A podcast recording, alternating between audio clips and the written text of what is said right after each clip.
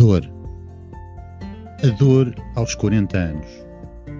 Como lidar com a dor? Outro funeral. A mãe.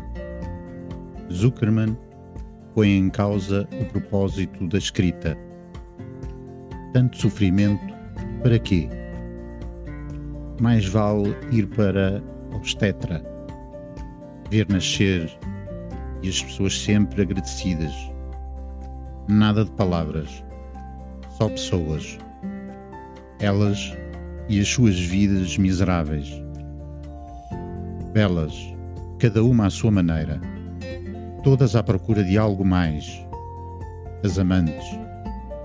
Diana, a mais esperta, Jenny, a artista, Jaga, a sofredora, e Glória, a dona de casa. A dor com a estática do ego a buzinar nos ouvidos. Aquela dor interminável e absoluta. Abalhar os sentidos, incapacitando-o. A necessidade de sair daquele torpor. O curso de medicina, o devaneio e mandar a escrita às malvas. Sim, acabar e recomeçar no hospital, não como médico, mas como doente.